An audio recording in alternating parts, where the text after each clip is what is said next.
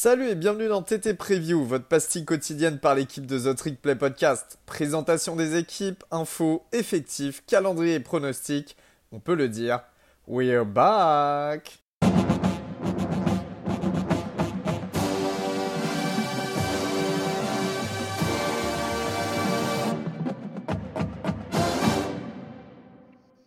Bonjour à tous, bonjour à toutes, bienvenue dans votre nouvel épisode The Trick Play Preview. Aujourd'hui, direction l'Oklahoma, puisque je m'étais dit on a fait Oklahoma, on a fait Oklahoma State, et pourquoi pas faire un petit guise de, voilà, bonus. Le, le troisième programme de FBS, le d'État, à savoir les Golden Hurricanes de Tulsa, Tulsa, qui est la deuxième plus grande ville euh, de l'Oklahoma après Oklahoma City. Euh, donc euh, Tulsa, pour ceux qui ne situent pas, joue dans, l'American Athletic Conference, donc probablement la meilleure conférence du Group of Five.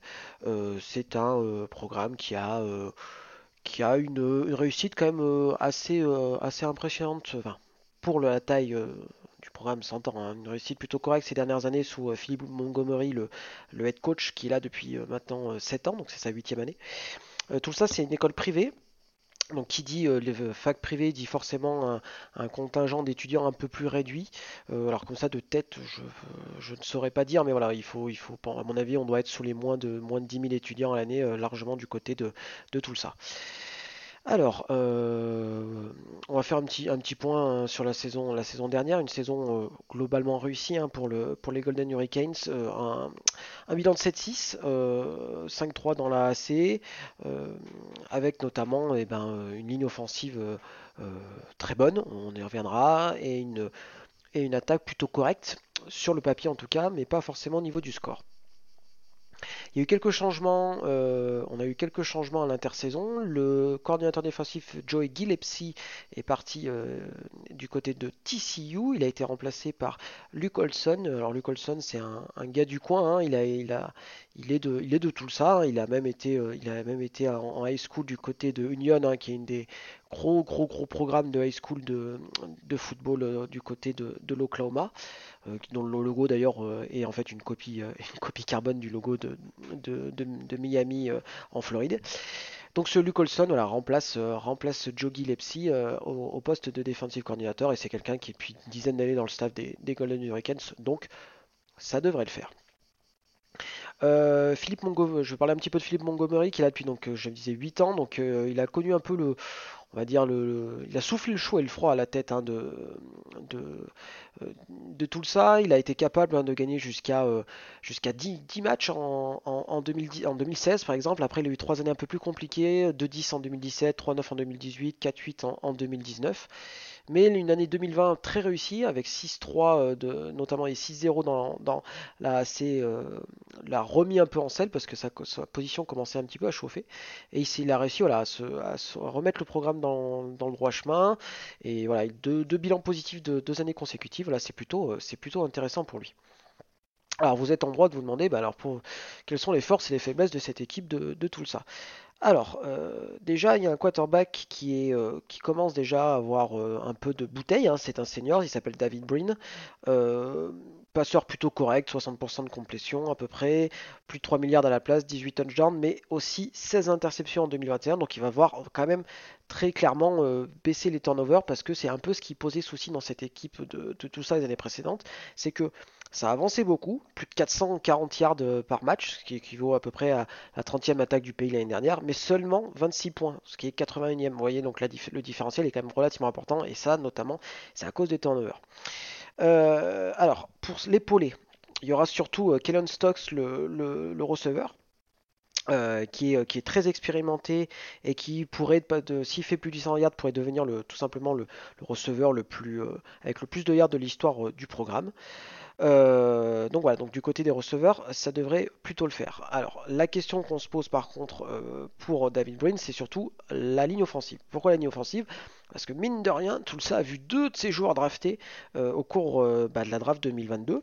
Tyler Smith, que tout le monde connaît, qui a été pris par Dallas au premier tour, voilà, un monstre, pas besoin de revenir dessus, et Chris Paul, qui lui a été pris au, septième tour du côté de Washington. Donc déjà ces deux départs-là, plus deux départs de, deux départs de, de, de, starter hein, de l'année dernière. Donc voilà, c'est un petit peu complexe. Alors il y a de l'expérience, il y a Bryce Bay qui, qui, est là. Donc Bryce Bay c'est un transfert d'Oklahoma State. Petit, euh, petit fun fact pour vous. Euh, il, a été, il est parti d'Oklahoma State parce qu'il faisait, il a essayé de faire des bringues pour choper le Covid et filer le Covid à tout le programme histoire d'être débarrassé une bonne fois pour toutes. Donc bien évidemment, ça, a été euh, la porte pour lui. Donc il s'est parti dans le programme un peu plus loin du côté de Tulsa. Et il y a aussi un autre euh, transfert, du, lui aussi euh, d'une autre fac de l'Oklahoma, pour le coup c'est les Sooners d'Oklahoma, c'est Daryl Simpson qui lui aussi beaucoup d'expérience, c'était un blue chip, un plus de 4 étoiles euh, il y a en 2017 ou 2018, je ne sais plus. En tout cas il n'a jamais réussi à vraiment se, à, faire le, taf du côté des, Sooners, donc maintenant il est du côté de, tout ça.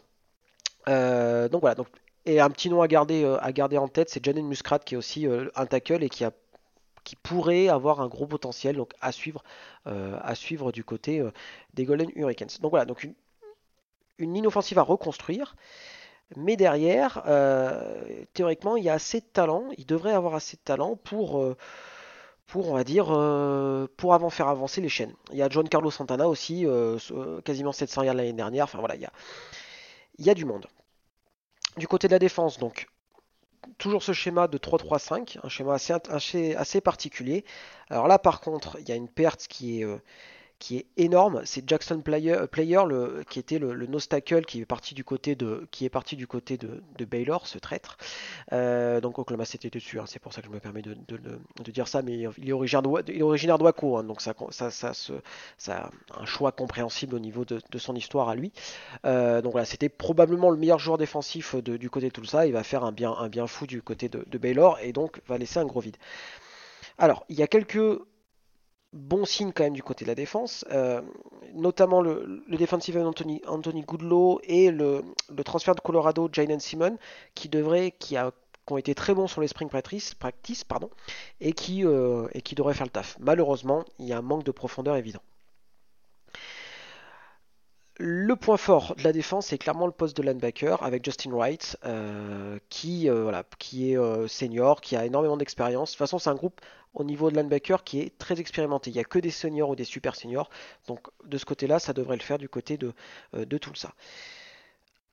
Du côté de la secondary, ça sera Tyan Davis, qui est le, nom un peu ronflant du roster, qui devra, qui devra step up pour guider ce groupe-là, parce que voilà, c'est un petit peu expérimenté.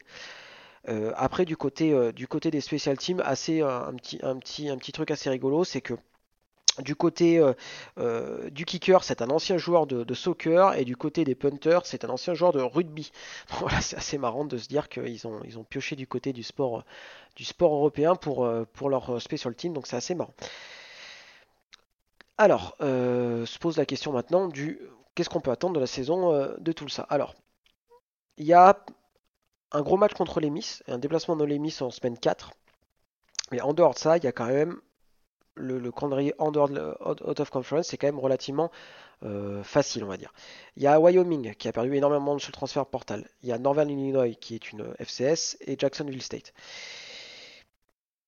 qui vient juste de monter en, FBS. Et donc voilà, je pense que ça devrait très clairement, euh, très clairement le faire euh, pour, pour tout ça. Euh, après, voilà, il y a Cincinnati qui vient là-bas, mais ils doivent se déplacer du côté de Houston.